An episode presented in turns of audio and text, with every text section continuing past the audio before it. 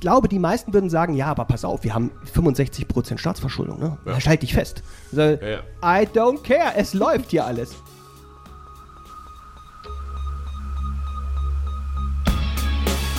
In guter Verfassung. Der Grundgesetz-Podcast. Willkommen zurück zu einer neuen Folge vom Grundgesetz-Podcast in guter Verfassung. Wir sagen wieder Hallo aus dem Detektor FM Podcast Studio in Leipzig. Wir, das sind einmal Hajo Schumacher. Hallo Hajo. Tag auch. Und natürlich nochmal Alexander Thiele, der auch da ist. Hallo Alex. Hallo Rebecca. Quatsch, Rabea. Oh Gott, jetzt so lange über die Namen geredet. hallo Alexandra. hallo Rabea, hallo Hajo. Geht so, doch. Jetzt, ja. So, haben wir das Ich will der geklärt? Älteste sein und verwirrt. Ich glaub, Mach mir Konkurrenz. Ich glaube, es liegt so ein bisschen am Suppenkoma. Wir kommen gerade vom Mittagessen. Ja. Und jetzt können wir alle nicht Darauf schiebe ich gebrauchen. das auf jeden Fall. Ein ja. ausgezeichnetes thailändisches Restaurant in Leipzig. Wie Plagwitz. heißt der Stadtteil? Plagwitz. Nein, das war tatsächlich noch Lindenau, weil wir über die Straße rübergelaufen sind. okay. Und zwar klimaneutral. Wir haben uns Fahrräder ausgeliehen. Man muss ja. dazu sagen, ich habe auf meine alten Tage tatsächlich eine Rent-a-Bike-App downgeloadet und sogar für Alexander ein Zweitrad mieten können. Fantastisch. Sensationell. Ja, so ist es gewesen. Das also zu unserer Mittagspause. Jetzt aber sind wir mit, naja, ich würde nicht sagen vollen Kräften, aber wir sind auf jeden Fall wieder da. Und ja. äh, wir wollen auch noch mal über Finanzen sprechen. Deswegen bist du noch mal hier, Alex. Das ist ja so ein bisschen ein Steckenpferd. Darüber haben wir in der letzten Folge gesprochen. Da haben wir nämlich über den Bundeshaushalt gesprochen, haben geguckt, wo kommt das ganze Geld eigentlich rein und wofür verprassen wir es dann auch wieder auf Bundesebene. In der heutigen Folge blicken wir uns noch mal den Bundesfinanzminister ein bisschen genauer an und auch die Kontrollmechanismen, äh, die wir so für unser ganzen Geldsegen und Geldausgeben so brauchen. Und dann haben wir noch einen zweiten Artikel, nämlich die 115, die besprechen wir heute auch. Worum es da geht, verrate ich aber noch nicht. Das sehen wir dann einfach nach aber der, der Hälfte davon. Was hat der Artikel 115 mit dem Jahr gemeinsam? Zwölf Teile. Jetzt bin ich ehrlich gesagt ich nach der Mittagspause. A, B, C und so weiter. Oder Ach so, nicht? ja, aber der 115, nee, das ist der nächste Abschnitt. Der zählt, der, der, der dieser hier schließt den ah. Finanzbereich ab. 115a ist dann Bundeswehr und Krieg und so. Das hat nichts miteinander zu tun? Nee, Nein. Gar nichts. Warum haben Sie es da hinten dran geschoben? Aber warum heißt der dann 115a, wenn er nichts mit 115 zu tun hat? Naja, weil er zwischen 115 und 116 musste. aber warum? Hätte man ihn neun, drei Viertel, so heißen Gleise bei Harry Potter. So ja. ungefähr. Naja, das werden wir wohl nie erfahren, aber das wir wird auf jeden Fall der Experte beim nächsten Mal beantworten. Schreibt euch das genau so auf. Okay, dann besprechen wir jetzt erstmal Artikel 114 ähm, und wir hören einfach mal rein, was da im zweiten Absatz drin steht. Wir machen das heute nämlich ein bisschen in umgekehrter Reihenfolge. Warum, erklären wir gleich. Jetzt erstmal Absatz 2. Absatz 2. Der Bundesrechnungshof, dessen Mitglieder richterliche Unabhängigkeit besitzen, prüfen die Rechnung sowie die Wirtschaftlichkeit und Ordnungsmäßigkeit der Haushalts- und Wirtschaftsführung des Bundes. Zum Zweck der Prüfung nach Satz 1 kann der Bundesrechnungshof auch bei Stellen außerhalb der Bundesverwaltung Erhebungen vornehmen. Dies gilt auch in den Fällen, in denen der Bund den Ländern zweckgebundene Finanzierungsmittel zur Erfüllung von Länderaufgaben zuweist. Er hat außer der Bundesregierung unmittelbar dem Bundestage und dem Bundesrate jährlich zu berichten. Im Übrigen werden die Befugnisse des Bundesrechnungshofes durch Bundesgesetze geregelt. Hier geht es also um den Bundesrechnungshof. Vielleicht sollten wir uns erst einmal anhören, wo der eigentlich herkommt. Äh, der ist ja nicht das erste Rechnungskontrollwesen, das wir hier irgendwie mal so auf diesem Boden hatten, aber natürlich das erste, was wir im Grundgesetz hatten. Aber davor hat sowas auch schon gegeben. Deswegen gucken wir einfach mal in die Geschichte, was es da früher so gab. Die Idee eines Kontrollorgans im Finanzbereich ist gar nicht so neu. 1714 hat es so etwas Ähnliches schon gegeben. Damals gründet der preußische König Friedrich Wilhelm I. die sogenannte Generalrechenkammer. Sie soll den Staatshaushalt überprüfen und Gutachten über das Ergebnis vorlegen. Stimmen alle Rechnungen und wo lässt sich noch optimieren? Die Prüfer sind damals schon unabhängig und von der Verwaltung der Regierung getrennt. Über die Entwicklungen des Organs während der Nazi-Herrschaft weiß man bislang nur weniges. Vieles ist noch unklar. Seit 2017 beschäftigt man sich aber intensiver mit dieser Zeit. Spulen wir also mal ein bisschen vor. Wie ist der Bundesrechnungshof entstanden? 1948 gibt es zunächst den Rechnungshof im Vereinigten Wirtschaftsgebiet, also der britischen und amerikanischen Besatzungszone. Die Institution ist der direkte Vorläufer des heutigen Bundesrechnungshofs. Zunächst aber ist er nur für Sonderaufgaben verantwortlich. Nur vorübergehend prüft er auch in Belangen des Bundes. Lange hält sich der Rechnungshof im Vereinigten Wirtschaftsgebiet nicht. Nur zwei Jahre später, 1950, entsteht schließlich der Bundesrechnungshof. Hauptsitz der Prüfer ist damals Frankfurt am Main. Seit dem Jahr 2000 sitzen sie aber in Bonn. Außerdem gibt es in Potsdam eine Außenstelle. Jetzt aber kommen wir wieder in die Gegenwart zurück und dort wirst du dann auch wieder ganz wichtig, Alex. Äh, du bist nämlich kein Historiker, du bist Verfassungsrechtler und deswegen kannst du uns doch bestimmt ein bisschen was dazu sagen. Wir haben hier schon im Absatz 2 ein paar Eindrücke bekommen, wofür der Bundesrechnungshof zuständig ist, aber erklär uns das doch mal für uns Laien. Ja, der Bundesrechnungshof ist ein unabhängiges Organ zunächst einmal. Wir stehen es ja in 114 Absatz 2 steht es ausdrücklich drin. Also er unterliegt keinen Weisungen oder ähnliches äh, von der politischen Ebene, sondern er soll eben die politische Ebene zwar nicht selber kontrollieren, also schon auch, was die Finanzen angeht, aber er soll vor allem die Kontrolle auch ermöglichen, indem er nämlich sozusagen als objektiver Dritter auf den Vollzug des Haushalts mal hineinschaut und ähm, guckt, ob mit dem Geld des Steuerzahlers das äh, wunderbare Geld des Steuerzahlers, das ja immer wieder in den Medien auftaucht, auch angemessen umgegangen worden ist oder ob es nicht möglicherweise so ein bisschen schludrig hier und da, ob nicht vielleicht äh, möglicherweise sogar äh, Straftaten begangen worden, Korruption etc., aber eben auch die Wirtschaftlichkeit gewahrt worden ist beim Umgang mit dem vielen Geld, was der Haushalt ja beinhaltet. Hajo, was glaubst du denn? Geht unser, unsere Regierung, unser Finanzministerium so fürsorglich mit den ganzen Steuereinnahmen um oder hat der Bundesrechnungshof da ziemlich viel zu tun und muss eben allen auf die Finger kloppen? Ich glaube, wir müssen mal so zwei Ebenen auseinanderhalten. Im Vergleich zu einer Bananenrepublik, wo so ein so ein Topf mit Staatsgeld im Wesentlichen dazu dient, äh, die eigene Familie zu versorgen und äh, die eigenen Konten in der Schweiz, in Panama oder in anderen Staaten, wo Finanzkriminalität zum guten Ton gehört, liebe Schweizer. Da kann man, glaube ich, mit Fug sagen, es ist in Deutschland anders. Also die klassische Selbstbedienungsmentalität ist hier nicht so ausgeprägt, gleichwohl. Und da muss man nicht zum hundertsten Mal mit dem Beispiel des BER, also des Berliner Flughafens, kommen. Ist der Umgang mit diesem Geld nicht immer so, als wäre es das eigene.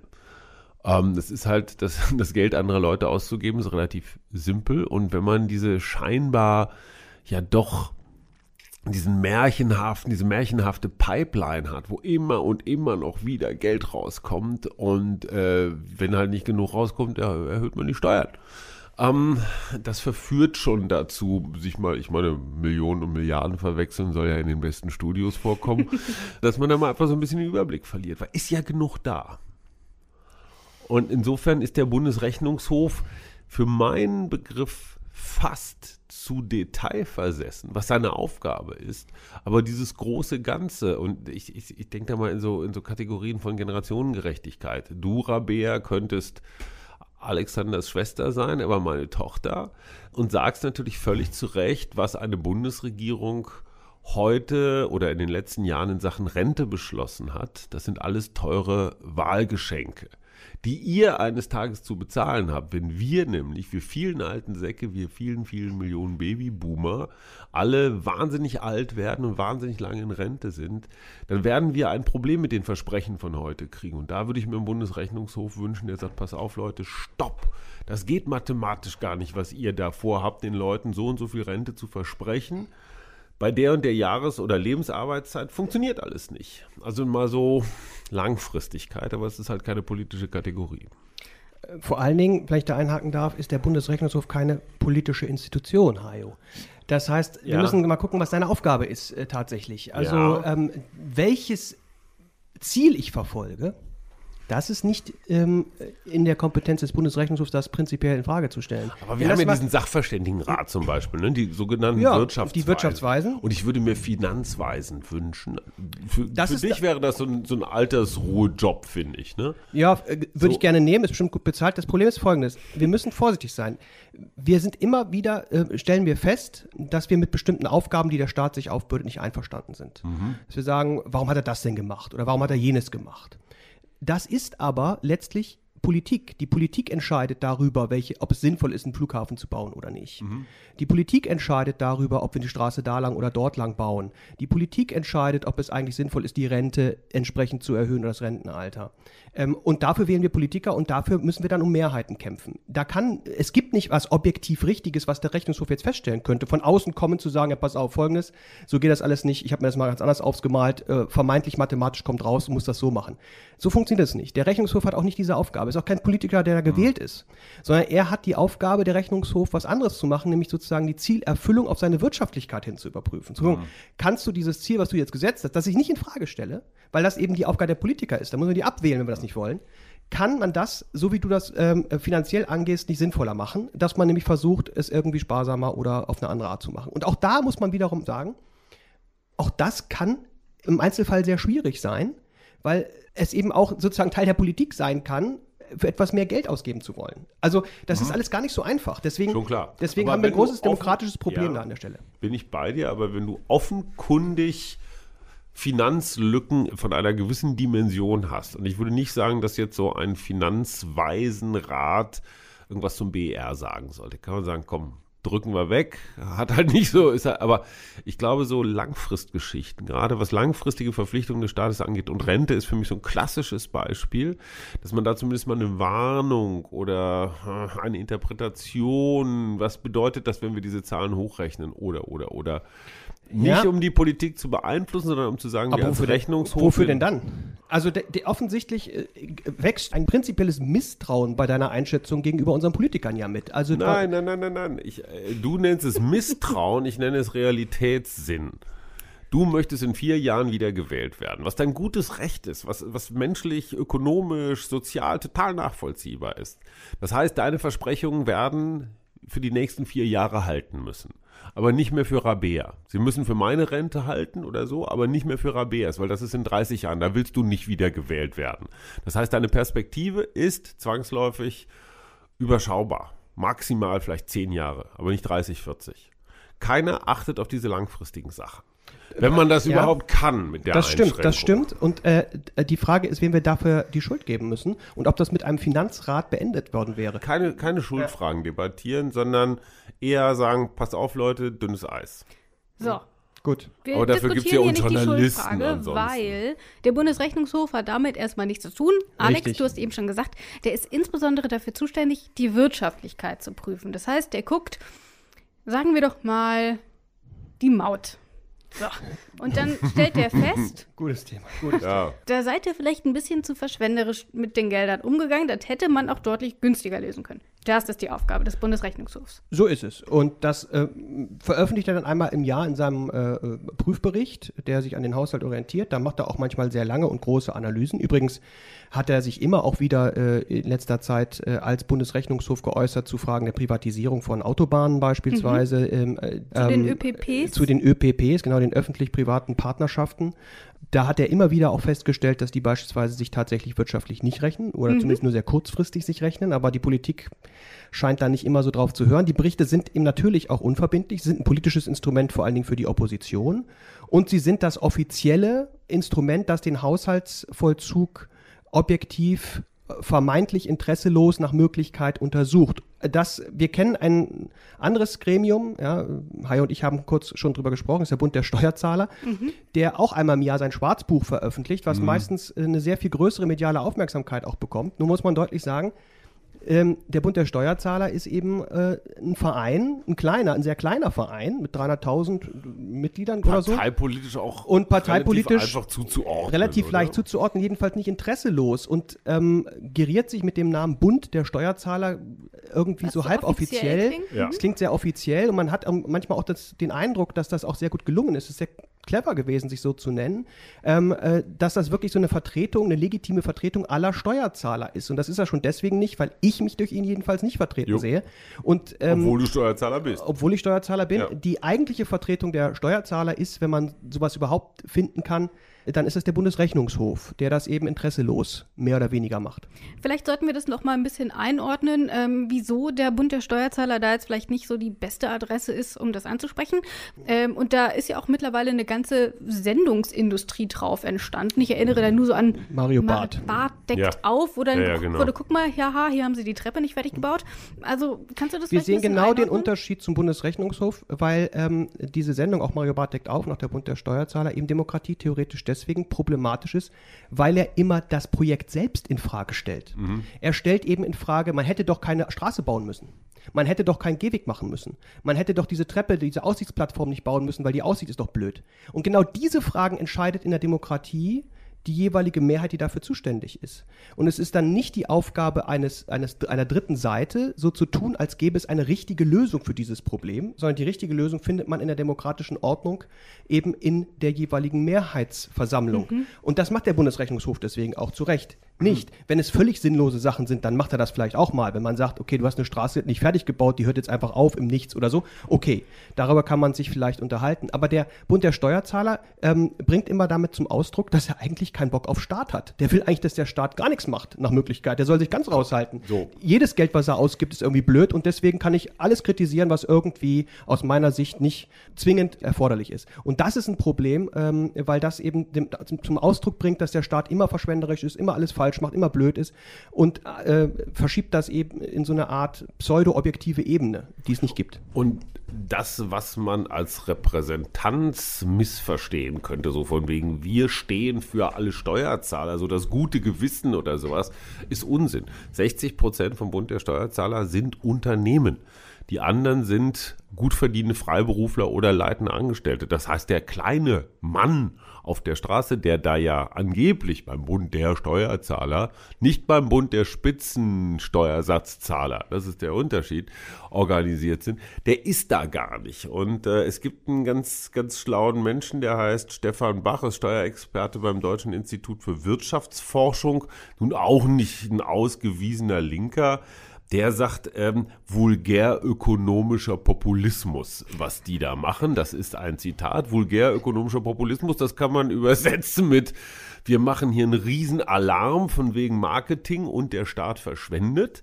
Ja, aber in Wirklichkeit sind viele der Berechnungen, die der Bund der Steuerzahler da in angeblichen Schwarzbüchern oder sonst wie was hinleitet, schon sehr, sehr freihändig. Und das Problem dabei ist, es nährt so einen Generalverdacht gegen die, Pol mhm. die da oben, ja.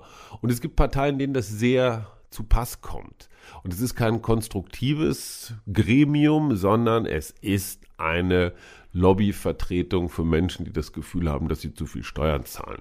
Ganz einfach. Und zwar eine erfolgreiche. Ich bin in mehreren Anhörungen zu Gesetzesvorhaben schon gewesen.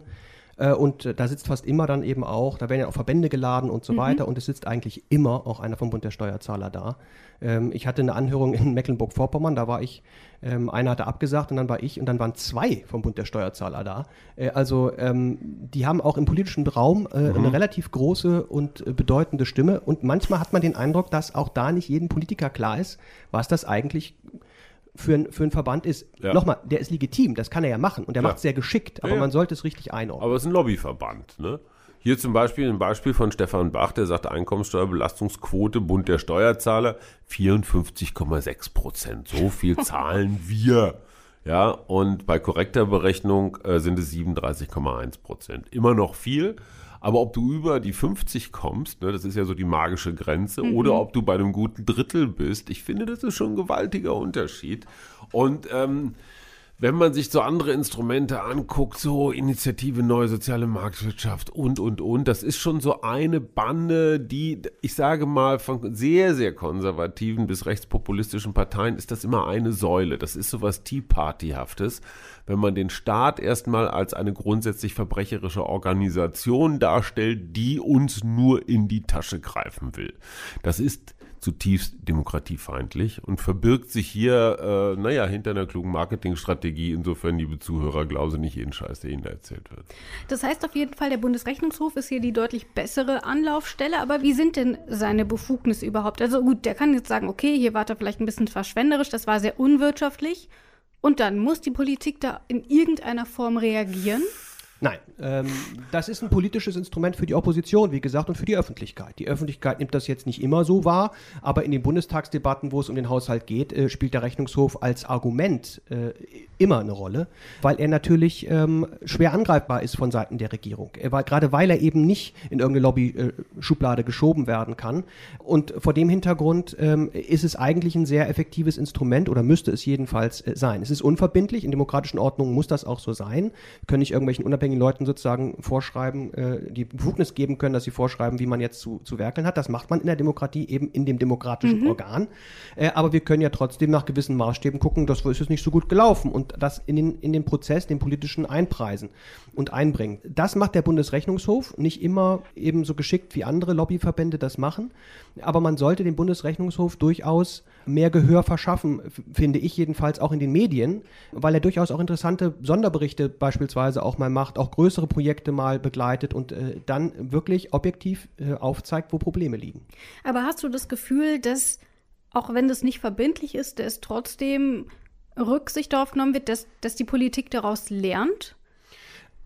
Lernen finde ich schon wieder einen schwierigen Begriff, weil mhm. äh, sie müssen nichts lernen, sondern sie sollen, äh, die Öffentlichkeit soll darauf aufmerksam werden und dann, wenn die Politik sich nicht dran hält, dann soll ich als Wähler und Wählerin äh, sagen, habe ich keinen Bock mehr auf die, weil sie sich nicht dran halten. Das ist die Idee. Sie sollen gar nicht lernen. Aber ich dachte so im Sinne von, ah stimmt, das ist ein Fehler, Natürlich. der unterläuft und so nicht nochmal. Da haben wir schlicht irgendwas nicht bedacht. Natürlich. Jetzt wir darauf hingewiesen. Solche das Dinge, solche so. Dinge äh, natürlich, die sind meistens dann politisch nicht so interessant und nicht so mhm. brisant. Mhm. Ähm, ähm, oftmals steht hinter der politischen Kritik dann doch wieder die Aufgabe selbst. Das muss man auch so sehen. Also nicht die Wirtschaft Wirtschaftlichkeit, sondern guck mal, wie viel Geld da schon wieder rausgehauen wird für irgendwas, was wir blöd finden. So ist es. Ähm, aber das, äh, es gibt eben ein halbwegs Instrument, äh, objektives Instrument, das man in den politischen Diskurs hineinbringen kann. Und das ist eben der Rechnungshofbericht. Und dem sollten wir uns auch als Bevölkerung häufiger zuwenden.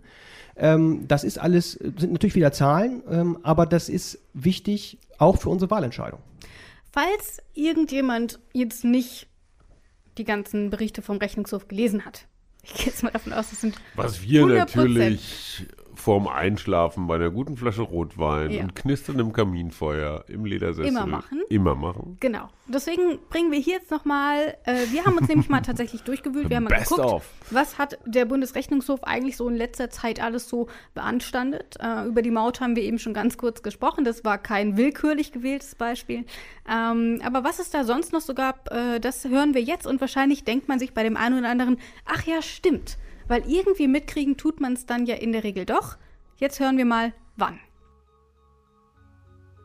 Zu teuer, zu undurchsichtig, nicht effizient. Der Bundesrechnungshof zerpflückt regelmäßig die Arbeit der Bundesregierung. Da wäre zum Beispiel die sogenannte IT-Konsolidierung Bund. Mit dem Projekt soll die digitale Infrastruktur deutscher Behörden modernisiert und vereinheitlicht werden. Die Prüferinnen und Prüfer beim Bundesrechnungshof aber sind nicht überzeugt vom Plan. Der Plan sei nicht einzuhalten. Und außerdem ist die Rede von Abstimmungsproblemen und Fehlentwicklungen. Dabei ist das schon die zweite Schlappe für die Große Koalition. Das Projekt wurde schon ein einmal gerügt.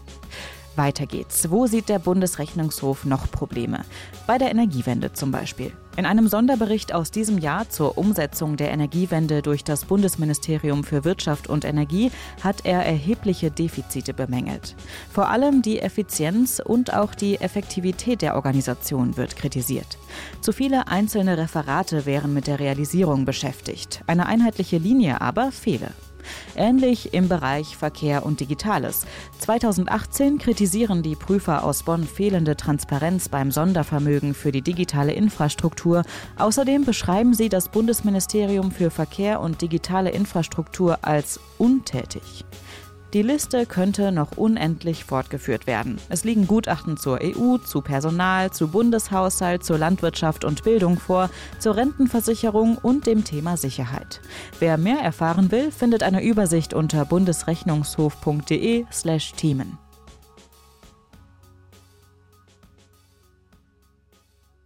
Damit haben wir jetzt, glaube ich, schon einiges über den Bundesrechnungshof gelernt. Eben haben wir gehört, wofür er denn so in den letzten Jahren zuständig war, was er da eigentlich alles so zu bemängeln hatte. Und deswegen würde ich sagen, sind wir bereit für Absatz 1. Also genau umgekehrt, hören wir doch einfach mal rein, was da in diesem ersten Absatz drin steht. Absatz 1 der Bundesminister der Finanzen hat dem Bundestage und dem Bundesrate über alle Einnahmen und Ausgaben sowie über das Vermögen und die Schulden im Laufe des nächsten Rechnungsjahres zur Entlastung der Bundesregierung Rechnung zu legen. Der Bundesminister für Finanzen muss Rechnung tragen. Ist das so im Sinne von, ich sage euch zwischendurch mal immer, was ich so die ganze Zeit gemacht habe, oder ist da irgendwie ein bisschen mehr dahinter? Erstens erklärt sich jetzt, warum wir den Bundesrechnungshof eben vorher gemacht haben. Denn für diese Entlastung äh, ist natürlich der Rechnungshofbericht ganz entscheidend. Denn da ist ja quasi der Vollzug mal von dritter Seite objektiv bewertet worden. Und jetzt kann die Opposition also hineinschauen und den Finger in die Wunden legen, die es da ja geben wird. Diese Entlastung selbst, ähm, die bei uns immer dann auch geschieht, ähm, die äh, ist quasi der Abschluss des Haushaltsverfahrens und so endet praktisch jedes Haushaltsverfahren in allen demokratischen Staaten der Welt, dass am Ende, ähm, nachdem man das Geld bekommen hat, das ganze Geld dann ausgegeben hat, dann geguckt wird, hast du es auch vernünftig ausgegeben und wenn ja, kriegst du einen Daumen nach oben und wenn nein, kriegst du theoretisch einen Daumen nach unten. Das passiert aber natürlich bei unserem parlamentarischen Regierungssystem nicht. Das kennt man ja auch häufig. Ähm, vielleicht sind ja viele unserer Hörerinnen und Hörer in Vereinen. Da gibt es immer einen Finanzer, der ist für genau. die Kasse zuständig und auch der wird am Ende seiner gewählten Periode in der Regel entlastet. Ähm, mm. Und wenn er nicht entlastet wird, dann sind dort zum Beispiel noch Prüfverfahren dran und dann kann der je nach Satzung auch privat dafür haften. Was ich davon ausgehe, bei einem Haushalt von 340 Milliarden nicht verlangt wird vom schwierig, Bundesminister. Schwierig. Nee, äh, der haftet dafür nicht persönlich. Das ist ja ohnehin das Amt des Ministers, das er hier mhm. wahrnimmt und nicht, äh, mhm. das ist nicht Olaf Scholz persönlich, der hier agiert. Ähm, eine Haftung kommt insofern nicht in Betracht. Darum geht es auch nicht. Die Entlastung ist letztlich auch wieder ein politisches, ähm, eine politische Frage und natürlich ist eine Regierung ziemlich am Ende, wenn sie nicht entlastet wird. Das muss man auch so sehen. Auf der anderen so Seite habe ich so ein bisschen den Eindruck, so das Krähenprinzip gilt gerade bei den Finanzen ganz besonders. Und da bin ich jetzt wieder bei Berlin und dem BER. Das war nun wirklich die Politik, die es angerichtet hat. Die Akteure, also sowohl der regierende oder die regierenden Bürgermeister, als auch die Staatssekretäre, als auch die brandenburgischen Ministerpräsidenten, die damit zu tun hatten. Die Älteren erinnern sich, Diebken, Stolpe und, und, und all solche. Die sind alle schon längst in Rente wenn, wenn sie überhaupt noch leben.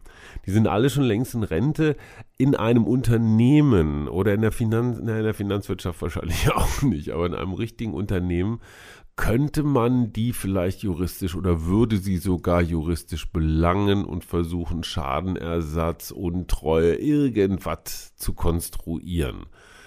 Lieber Herr Staatsrechtler, die schonen sich gegenseitig schon ein bisschen, ne? Würde ich nicht so sehen, nee.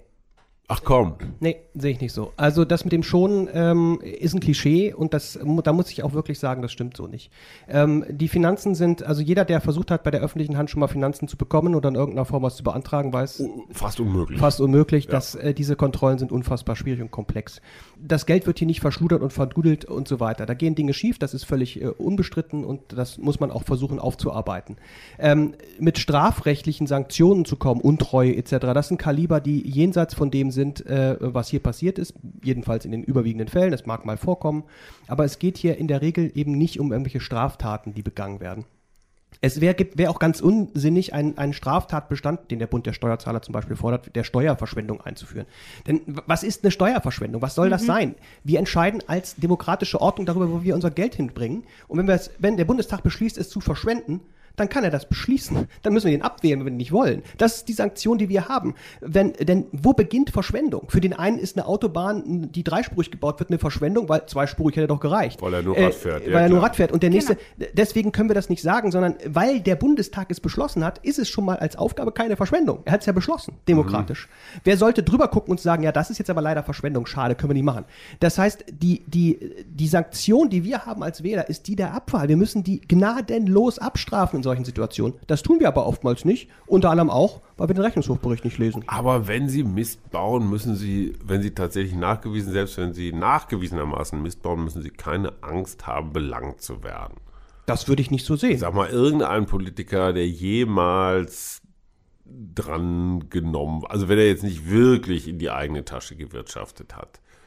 Also in die eigene Tasche wirtschaften, äh, da wirst du dran genommen. So. Und Ja. die Frage ist, äh, hat jemand von den größeren Politikern, die wir jetzt sozusagen in den letzten Jahren erlebt haben, tatsächlich irgendwas Strafbares getan. Ich, äh, du, du sagst, es wird ja keiner belangt. Meine Antwort wäre ja, vielleicht hat auch keiner was gemacht. Also die Frage ist, äh, es ist möglicherweise, wir gehen zu, zu, zu sehr davon aus, dass da doch alles, das läuft doch alles irgendwie so unter der Hand und dies. Ich glaube, dass das nicht so ist.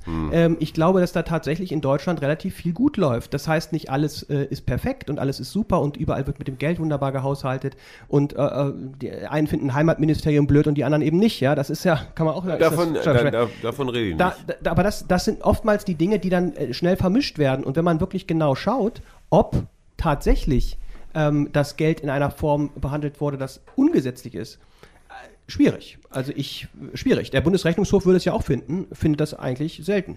Das heißt aber, wenn die, wenn der Bundestag jetzt davon ausginge, ach, vielleicht ist da doch irgendwas nicht mit den rechten Dingen zugelaufen, dann würde er den Finanzminister erst einmal nicht entlasten und dann. Das könnte er tun, aber das äh, funktioniert ja nicht. Das passiert dann auch nicht. Äh, das Leben geht dann trotzdem weiter. Dann haben wir halt keine Entlastung. Man würde trotzdem das nächste Haushaltsverfahren beginnen. Allein schon deswegen, um sicherzustellen, dass wieder Leute Geld ausgeben können, Ja. weil wir wieder einen Haushalt brauchen. Also das ist äh, am Ende äh, ist die Konsequenz ähm, normativ gesehen jetzt keine besondere. Der muss auch nicht zurücktreten sofort oder ähnliches. Politisch kann das aber dann die Folge sein, natürlich. Klar. Das heißt, es ist aber tatsächlich eher ein symbolischer Akt. Ja, symbolisch ist vielleicht noch ein bisschen zu viel oder zu klein, aber im Prinzip, äh, ja, passiert ja auch immer. Okay. Der muss erstmal Rechnung ablegen, dann kann sein, dass er nicht entlastet wird, aber in der Regel wird er sowieso entlastet. Und äh, wichtig dafür ist eben auch der Bericht, der vom Bundesrechnungshof vorgelegt wird. Das ist das, was wir hier in Artikel 114 lernen können. Genau. Dann kann die Opposition nämlich, äh, es wird in die Lage versetzt, eben schwarz auf weiß zu sagen, hier hast du verschwenderisch agiert, hier hast du verschwenderisch agiert und da hättest du besser agieren können und so weiter. Da fällt mir doch auch noch mal ein Punkt ein, über den wir schon in einer anderen Folge gesprochen haben, wenn es eben auch noch mal darum geht, wir haben eben darüber gesprochen, was passiert eigentlich, wenn die Bürger das Gefühl haben, dort wird verschwenderisch umgegangen, dann werden die Leute abgewählt. Und da hatten wir zum Beispiel eben auch mit äh, der doppelten Finanzierung, also wenn der Bund in Bereichen wie zum Beispiel Schule den Ländern noch mal Geld gibt, dass man dann eben überhaupt keine Möglichkeit mehr hat, wirklich die Verantwortlichen abzustrafen, eben weil da irgendwie Bund macht mit. Das ist dann vielleicht FDP und CDU und im Land sind es aber SPD und Grüne und plötzlich bleibt gar nicht mehr so viel Möglichkeit. Und ich weiß schlicht nicht mehr, wer verantwortlich ist. Guter Punkt. Also das hatten wir schon in einer anderen Folge besprochen, aber wahrscheinlich sollten wir es hier noch mal kurz hervorheben, Ja. warum das eben eigentlich auch so wichtig ist, dass man weiß, wer wofür eigentlich zuständig war und wenn es nur finanziell ist. Wie Hajo ja schon weiß, weil wir es ja schon mehrfach besprochen haben in den Finanzfolgen vorher, folgt das Grundgesetz eben eigentlich der Idee der getrennten Finanzebenen, wie es auch der getrennten Verwaltungsebenen folgt. Genau. Also wer, wer handelt, zahlt.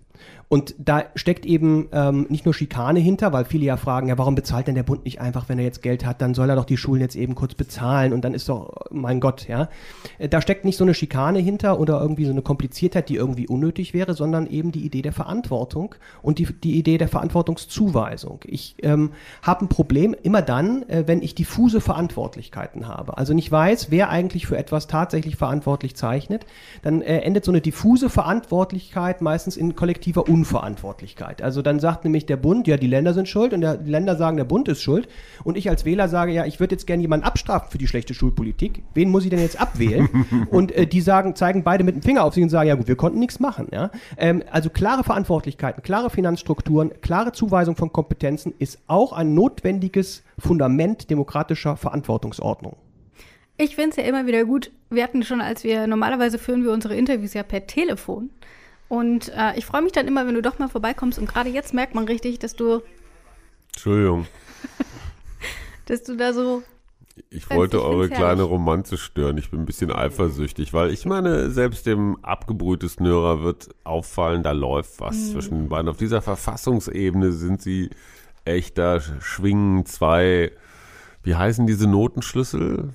Dieser, dieses Paragraphen, nein, dieses. Paragraphenzeichen. Ist ja kein Violinschlüssel, das heißt Paragraphenzeichen, oder? Also, achso, bei uns Juristen? Ja. gut, ja, der heißt, das heißt nennt sich Paragraphenzeichen. Also wir, sind da wäre- sehr, wir sind da sehr. Äh, Ja, wo, an, wo andere Menschen Herzen tragen, tragen diese beiden Paragraphenzeichen und die sind eng ineinander verschlungen. Und das gibt mir ein Stück weit Ich, ich überlege die ganze Zeit nur nach einer Überleitung, wie wir Hoffen, gar nicht, gar zu nicht. Artikel 115 kommen. ja, Ähm, und jetzt habe ich es geschafft. Ja, wir sind bei schwierig. Artikel 115 gelandet. Ähm, auch hier geht es nochmal um ein Thema, über das wir schon an anderer Stelle zumindest kurz gesprochen haben. Ähm, warum? Das erfahren wir gleich. Erst einmal hören wir in Absatz 1. Absatz 1. Die Aufnahme von Krediten sowie die Übernahme von Bürgschaften, Garantien oder sonstigen Gewährleistungen, die zu Ausgaben in künftigen Rechnungsjahren führen können, bedürfen einer der Höhe nach bestimmten oder bestimmbaren Ermächtigung durch Bundesgesetz. Hier geht es erst einmal um die Kreditaufnahme, die mir, so scheint es, erst einmal grundsätzlich möglich ist. Sie wird hier in Absatz 1 ermöglicht, und zwar äh, indem aber festgehalten wird, dass dafür ein Bundesgesetz notwendig ist. Also der Bundesfinanzminister oder die Bundesregierung kann nicht einfach äh, selber um Kredite betteln irgendwo, sondern sie braucht ein Bundesgesetz, was diese Kreditaufnahme erlaubt. Gibt es solche Gesetze? Ja, ständig. Wir nehmen ja ständig Kredite auf. Im Augenblick nicht, nicht mehr so viele, ja, weil wir im Augenblick die schwarze Null huldigen. Äh, findest du das richtig oder falsch? Ich glaube, Okay. da kommen wir gleich zu, weil Okay, wir nämlich korrekt. den Absatz 2 ja Ja. noch besprechen. Ja, aber Hochbrisante Frage. ähm, das Wort huldigen hat es vielleicht schon ein bisschen vorweggenommen. äh, jedenfalls, Du äh, Fuchs. jedenfalls brauchen wir ein Gesetz. Ähm, das heißt, das Parlament, das ja Herr über die Finanzen ist im Verfassungsstaat, Ja. es beschließt den Haushalt, es beschließt alles, was, wo, wo sozusagen Geld hinkommt, muss das Parlament normalerweise was zu sagen. Und hier haben wir eben äh, die Kreditaufnahmeermächtigung auch durch ein Bundesgesetz. Das haben wir jetzt also schon mal geregelt. Wir haben ja aber auch noch so andere Sachen wie Bürgschaften. Für wen bürgt Deutschland denn? In einem unfassbar großen Volumen, mehrere hundert Milliarden übrigens teilweise, bürgen wir äh, zum Beispiel ähm, aktuell für Unternehmen, die in der Türkei investieren. Äh, das sind die sogenannten Hermes-Bürgschaften, so heißen die. Und äh, aktuell wird wegen der Vorgänge in, in Syrien etc.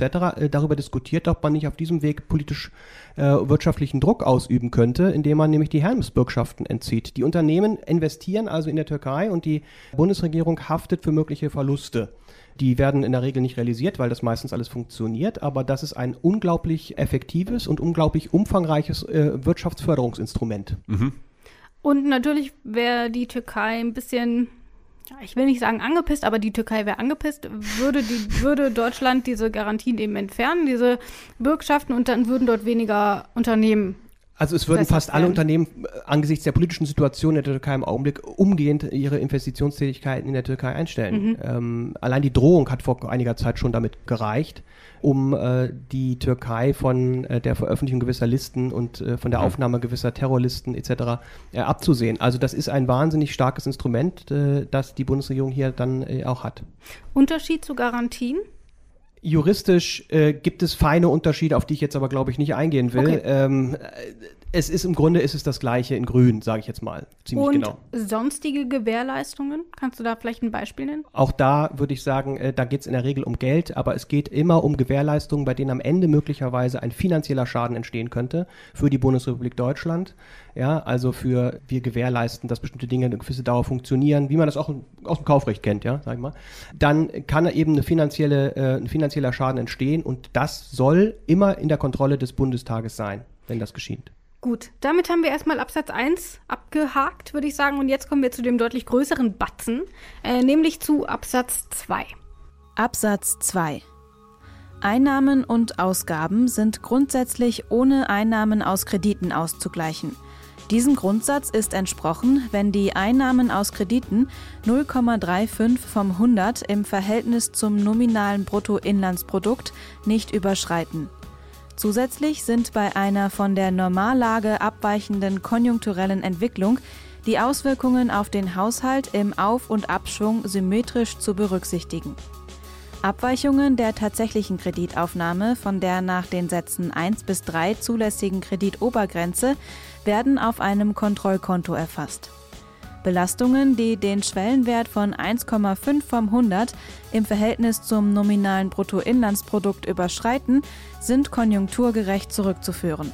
Näheres, insbesondere die Bereinigung der Einnahmen und Ausgaben um finanzielle Transaktionen und das Verfahren zur Berechnung der Obergrenze der jährlichen Nettokreditaufnahme unter Berücksichtigung der konjunkturellen Entwicklung auf der Grundlage eines Konjunkturbereinigungsverfahrens sowie die Kontrolle und den Ausgleich von Abweichungen der tatsächlichen Kreditaufnahme von der Regelgrenze regelt ein Bundesgesetz.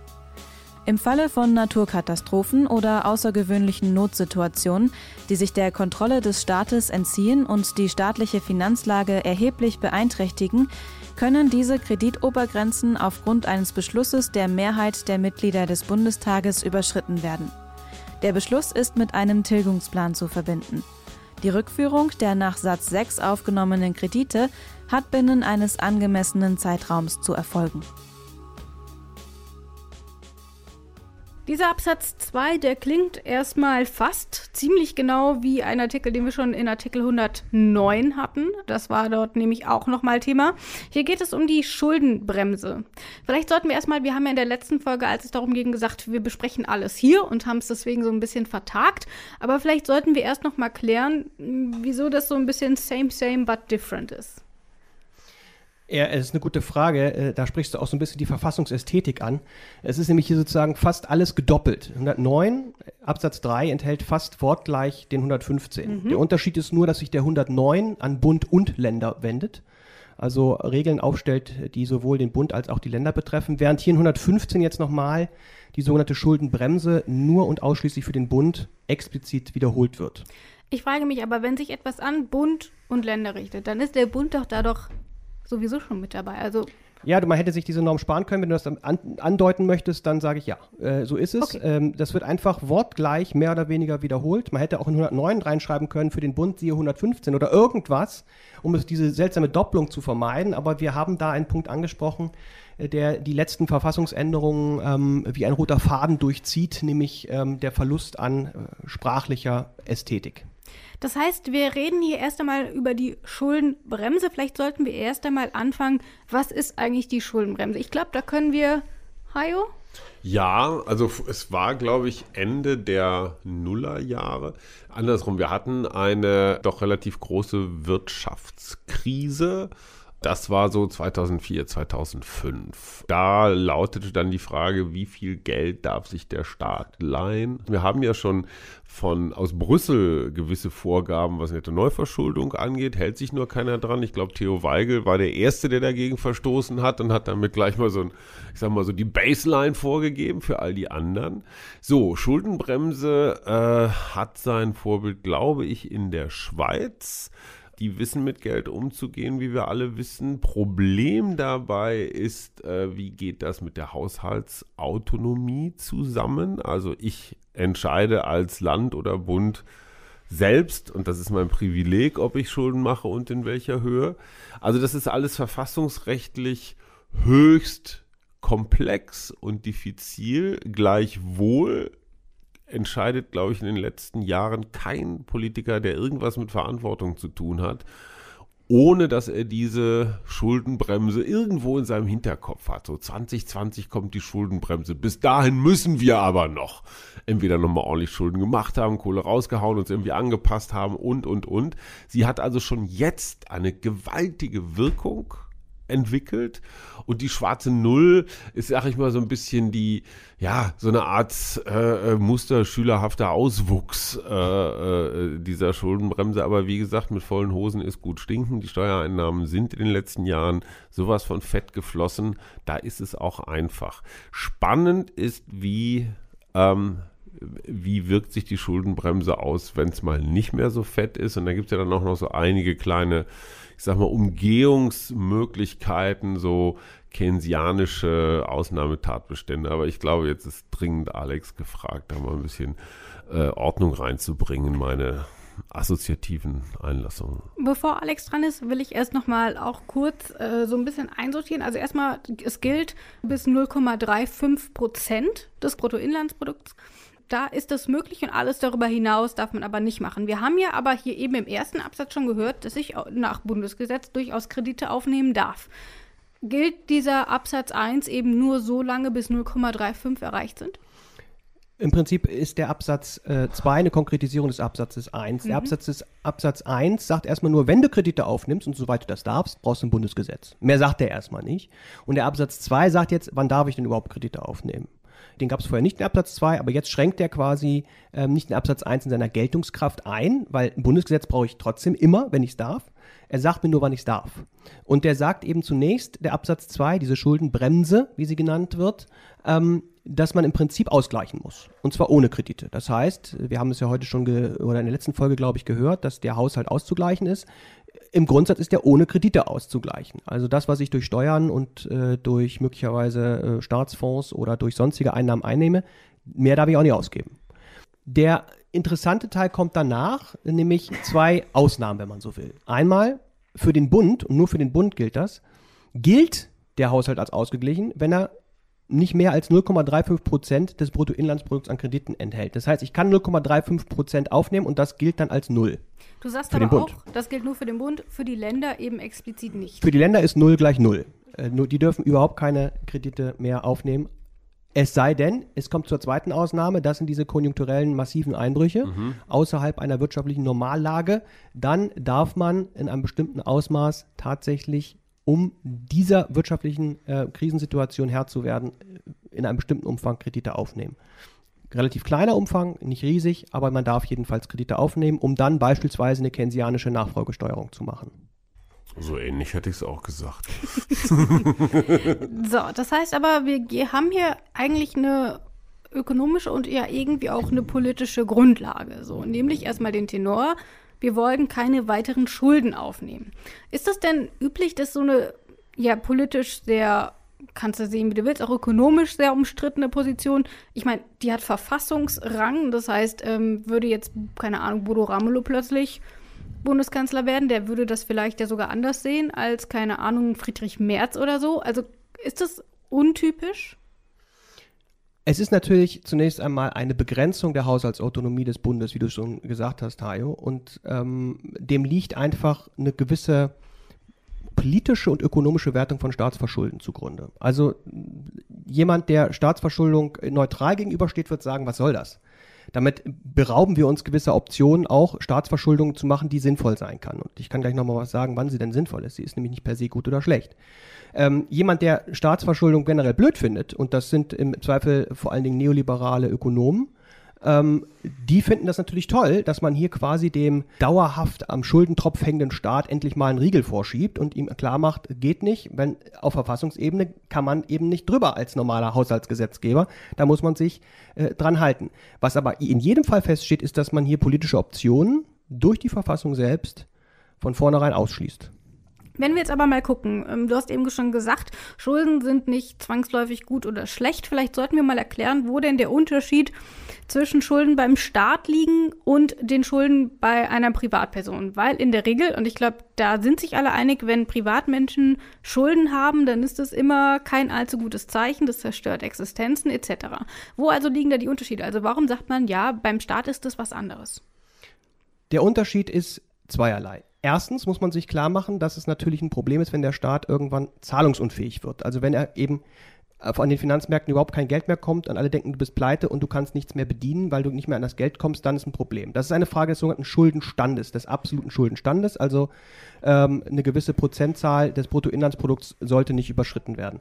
Äh, welche das ist, wissen wir übrigens in der Ökonomie nicht. Äh, wissen wir nicht. 90 Prozent geisterte mal durch die Welt. Das war aber eine ähm, äh, Studie, die auf verfehlten Zahlen beruhte.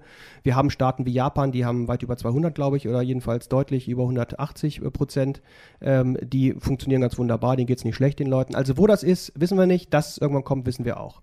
Daraus folgt aber schon mal eine Sache. Wenn es wirklich um den Schuldenstand geht, nehmen wir mal an 60 Prozent ja, oder 70 Prozent, dann kann ein Staat, der wirtschaftlich wächst, jedes Jahr Kredite deswegen schon aufnehmen, weil dadurch ja auch das BIP wächst. Und damit kann er sozusagen die Differenz immer schon als Kredite aufnehmen, ohne dass sein absoluter Schuldenstand sich verändert. Und das ist, glaube ich, auch klar. Ein Unternehmen, das äh, 100 Millionen wert ist, kann mehr Schulden aufnehmen als ein Unternehmen, das 50 Millionen wert ist. Mhm. Und ein Staat, der ein Bruttoinlandsprodukt von 600 Millionen, äh, Milliarden hat, kann mehr Schulden tragen als einer, der 400. So, absolut gesehen. Das heißt, schon deswegen könnte ein Staat also sozusagen mitwachsend auch Staatsverschuldung anwachsen lassen. Mhm. Das ist der eine Unterschied. Und der zweite Unterschied zur Privatperson ist natürlich, dass ein Staat, anders als Private, die Möglichkeit hat, jederzeit seine Einnahmen zu erhöhen. Also wenn ich keine Lust mehr habe, meine Schulden zu bedienen als Privatmensch, kann ich nicht sagen, pass mal auf, ich zahle die jetzt ab, ich verdiene morgen einfach mal das Doppelte drei Tage lang und zahle das damit ab. Der Staat aber kann selbstverständlich sagen, pass mal auf, ich habe etwas erhöhte Schuldenstände, ich muss ein bisschen was abzahlen, ähm, ich erhöhe morgen die Steuern. Und dann hat er mehr Geld. So einfach ist das. Das heißt, das beides gleichzusetzen ist deswegen jedenfalls ein Problem und sollte nicht vorschnell vorgenommen werden. Und das schlimmste Beispiel, was es gibt, ist die schwäbische Hausfrau. Die hat nun wirklich nichts mit dem Haushalt eines Staates zu tun, also gar nichts. Aber ja? wurde schon von der wurde, Kanzlerin. Wurde von der Kanzlerin, wurde, von, wurde als, als Bild unglaublich erfolgreich in die Welt gesetzt und hat wirklich nichts mit einer rationalen äh, Staatsverschuldungspolitik eines modernen ähm, Verfassungsstaates zu tun. Die Diskussion um die Schuldenbremse und sind Schulden gut oder schlecht ist ja insbesondere auch aufgekommen, als es um die Austeritätspolitik um Griechenland ging, Hajo. Wenn wir uns das heute auch rückwirkend vielleicht betrachten, wie ist denn deine Position zu Schuldenbremse, zu sollte ein Staat Schulden machen, zur Finanzpolitik in Deutschland? Also ich bin kein Volkswirt, insofern, ich, ich, ich kenne mich auch mit Voodoo nicht aus. Ich glaube nur, dass das, was uns immer mal wieder als letzte Weisheit verkauft wird, fast immer eines mit all den anderen letzten Weisheiten gemeinsam hat, es stimmt fast nie. Es ist ganz häufig ein Mix von Sachen. Und ich weiß noch, wie wir alle uns kaputt gelacht haben als Journalisten, als die Abwrackprämie kam. Ja, und ich weiß nicht, wie ging das noch hier? Jeder äh, kriegte 5000 Euro, wenn er sich ein neues Auto gekauft hat. So, so sinngemäß war es. Also der Staat verschenkt Geld was eigentlich so das Gegenteil von Schuldenbremse ist, sondern hau einfach raus. Nur jetzt rückwärts betrachtet, die psychologische Wirkung, Leute haben bessere Laune, weil sie ein neues Auto haben. Ähm, es ist so, dass das am schnellsten und einfachsten wirkende, boah, ich habe Kohle, ich gehe jetzt und, und, und kaufe mir eine neue Karre. Das mag in keiner Volkswirtschaftslehre der Welt irgendwie vorkommen als Allheilmittel und hat vielleicht doch eine Zauberwirkung entfacht, wo wir uns alle an den Kopf greifen und sagen, das kann doch nicht wahr sein, aber es hat zumindest für den Moment der gefühlten Großkrise hat es viel bewirkt. Und manchmal sind es so kleine symbolische Sachen, die viel, viel mehr bewirken als die großen zig Milliarden Pakete. Andersrum sind es manchmal aber auch die großen zig Milliarden Pakete, die im richtigen Moment rausgehauen werden. Und wir merken das ja jetzt gerade, wir steuern ganz offenbar zumindest mal in eine wirtschaftliche, ich weiß nicht, ist schon eine Rezession oder nicht, aber auf jeden Fall mal in eine Schwächephase rein. Und das viele Geld, was wir in den letzten Jahren und vielleicht sogar Jahrzehnten nicht ausgegeben haben, das könnte jetzt natürlich eine unglaubliche stabilisierende Funktion entfachen. Ich sehe das einfach nur in Berlin. Da liegen noch ohne Ende ungenutzte Mittel für Schulsanierung oder sowas rum, weil es einfach keine Handwerker gibt, weil die alle ausgebucht sind fürs nächste Jahr. Die können natürlich in so einer konjunkturellen Delle mit diesem noch nicht abgerufenen Geld einfach mal so Nachfrage oder Auftragsprobleme ausgleichen. Und, und manchmal sind es dann einfach auch Zufälle. Ähm, ich weiß nicht, ob die schwäbische Hausfrau da nicht am Ende doch hier und da, okay, er schüttelt den Kopf. also so, so, so gefühltes Wirtschaften, nee, nee du bist nee, du nee. kommst jetzt wieder evidenzbasiert also daher. Den Staat mit einer, mit einer Privatperson zu vergleichen, ist einfach gänzlich von A bis Z äh, verfehlt. Er ist hm. es nicht, er hat wirtschaftliche Möglichkeiten, er hat Besteuerungsmöglichkeiten, er hat Klar. die Staatsgewalt. Das funktioniert so äh, nicht. Und äh, ich möchte mal ein Beispiel geben. Wir hören ähm, Generationengerechtigkeit, ist das Stichwort, was bei Staatsverschuldung immer sofort mhm. aufblinkt. Ja? Also sofort wird gesagt, ja, wenn man Schulden macht, die armen Generationen alle zurückzahlen müssen. Erstens, ähm, und das stelle ich jetzt einfach mal in den Raum, Staatsschulden werden nicht zurückgezahlt.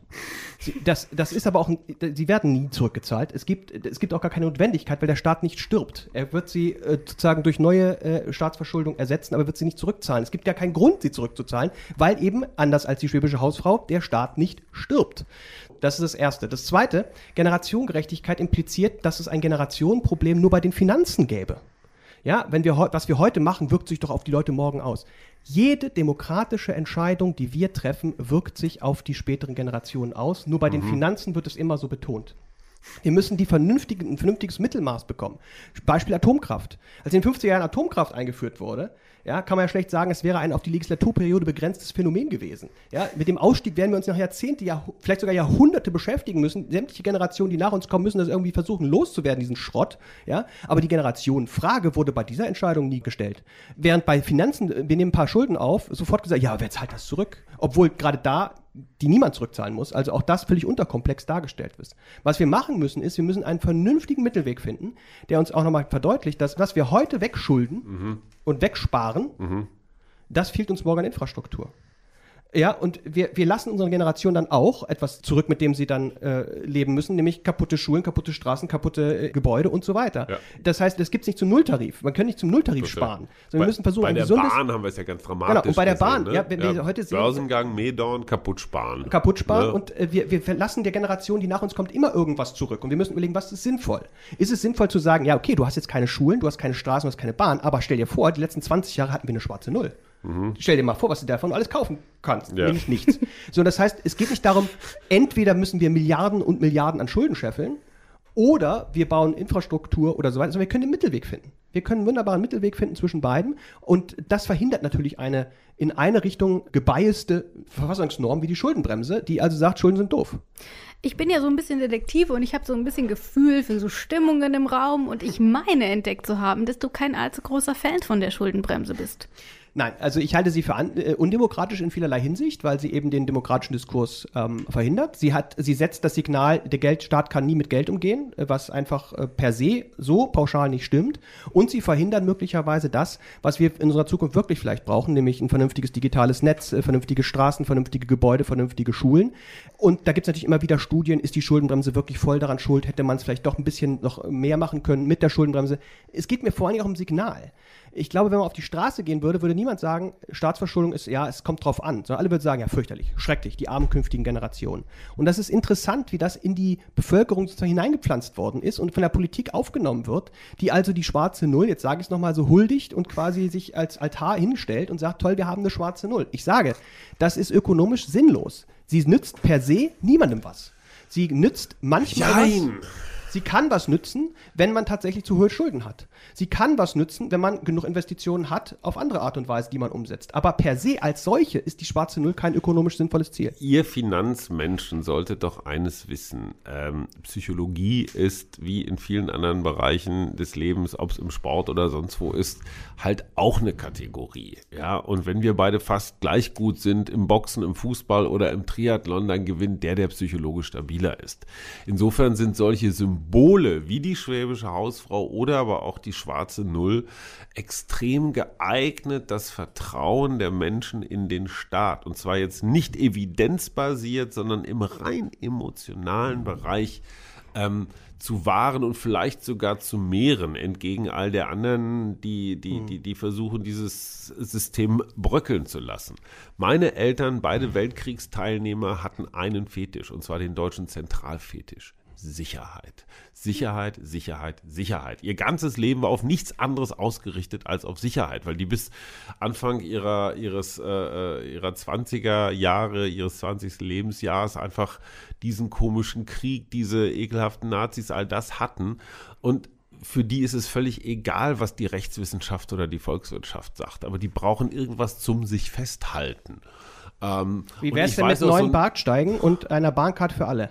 Du, ich bin sofort bei dir. So, ich bin, und, so, ich bin äh, sofort ich, bei dir. Ich habe mich noch nie, ich habe noch nie jemanden gesehen, der nach schwarzen Null festgehalten hat. Hat auch noch nie einer Na, gesehen. Und richtig. ich glaube ganz ernsthaft, wenn wir dem Staat endlich äh, beibringen würden, dass auch das zählt, was hinten mal rauskommt, und ja. zwar in, an Infrastruktur. Das wie glücklich wären wir alle, wenn der Flughafen ja funktioniert, die, die Bahn an jeder, an jeder, wie man es so schön sagt, an jeder Milchkanne hält ja. äh, und, und, wir, und, wir, überall und wir dann überall auch noch 5G hätten. Ich glaube, die meisten würden sagen, ja, aber pass auf, wir haben 65% Staatsverschuldung, ne? Ja. Halt dich fest. Also, I don't care, es läuft hier alles. Und wir reden eben nicht automatisch von Griechenland und von irgendwie einer völligen überschuldeten Nation. Wir reden davon, dass wir völlig drüber sind über dem, was wir wegsparen und wir werden es mittlerweile sehen und das Problem, was wir haben, ist, weil wir das seit 30 Jahren machen, haben wir ein Problem. Das mhm. kannst du nicht morgen einfach, du kannst nicht morgen die Infrastruktur wieder erneuern. Sondern das dauert, das dauert 10, Nein. 20 Jahre. Je länger wir das so halten, desto mehr zerfällt. Und dann plötzlich haben wir Zustände, bei denen gar nichts mehr läuft. Das hatte aber nicht nur mit der schwarzen Null zu tun. Das, das hatte, hatte einfach nein. auch, ich sag mal, wir hatten Berliner Regierenden, der sagte, sparen, bis es quietscht. Absolut, ja, also absolut. Aber eine Situation zu haben, und das muss man auch nochmal sagen,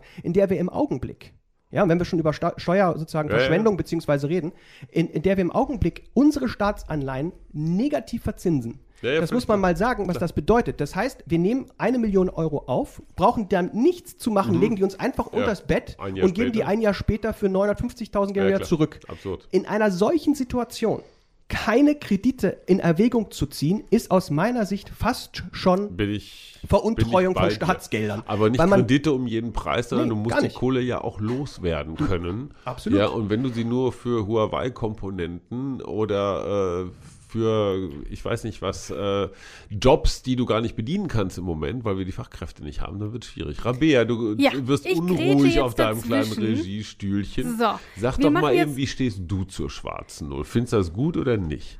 Du kannst ja mal in einem Satz antworten, das, was wir beide nicht können. Ich bin kein großer Fan von der schwarzen Null und ich glaube, dass Hast wir du privat gerne Schulden? Nee. Also ich finde der so, schon wieder nee, ist sehr, sehr gut, ist sehr gut. Ich wollte, ich wollte ja nur mal gucken, ob sie aufgepasst hat. Aber grundsätzlich, also ich glaube, dass ein paar mehr Investitionen in sehr, sehr vielen Bereichen ähm, deutlich mehr bringen würden. Aber machen wir doch ein kleines, ja, eine kleine Beteiligungsfrage daraus. Schreibt uns doch einfach mal an grundgesetz.detektor.fm, wo würdet ihr gerne den Staat mehr investieren sehen? Und Sagt seid ihr Team mal- Hajo oder Team Alex? Das würde ich Genau. auch gerne wissen. So, zweite Frage. Aber schreibt uns doch einfach mal, wenn es keine schwarze Null gäbe, was glaubt ihr denn, wo sollte Deutschland endlich mal wieder mehr investieren und eben nicht einfach auf dem Geld sitzen bleiben und äh, immer Also nur zum die schwarze Beispiel Null in Göttinger huldigen? Jura. Ja. Äh, äh, Zum äh, Ja, Beispiel. so eine neue Professur. Ja, also ich wüsste Da jemanden. könnte man junge, gut aussehende, kompetente Frauen installieren und nicht immer wieder den ja, White ja, Male ja, Trash. ja. Also einfach nur, falls ihr Team Alex, Team Hayo überlegt nochmal. Das also nur so als Inspiration, aber vielleicht äh. Straßen, Schulnetz, keine Ahnung. Euch fällt da bestimmt was ein. Einfach an grundgesetz.detektor.fm und wir schauen dann einfach mal, was da eigentlich so rumgekommen ist. Wir freuen uns auf jeden Fall auf die Rückmeldungen und äh, vielleicht gibt es ja dort auch genug Inspiration, um es einfach mal an die Bundesregierung weiterzuleiten oder so. Und äh, dann schauen wir doch mal. So, jetzt haben wir tatsächlich Artikel 114 und Artikel 115 geschafft. Wir haben den kompletten Finanzsektor durch. So ist es. Was aber gleichzeitig auch heißt, ich glaube, du hast ansonsten gar keine Artikel mehr übernommen, Alex. Äh, das, das, das drehen wir noch. Oh, da finden wir noch Du einen. fragst jetzt ja noch einige Experten an, wenn ich mich richtig äh, erinnere. Und möglicherweise kriegst du ja auch die ein oder andere Absage und dann wirst du wieder äh, zähneknirschend bei mir anrufen und sagen, ob ich nicht doch noch einspringen könnte, oder? So wird es wahrscheinlich Ja. laufen. Und du wirst Ja sagen. und ich werde natürlich Ja sagen und äh, so tun, als ob ich mich drauf freue. Was?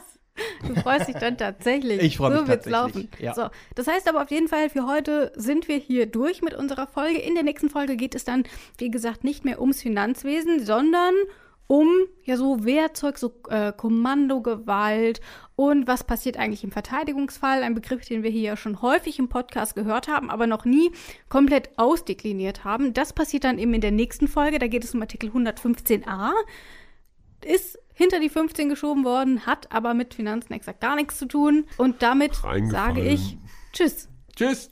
Tschüss. In guter Verfassung. Der Grundgesetz-Podcast.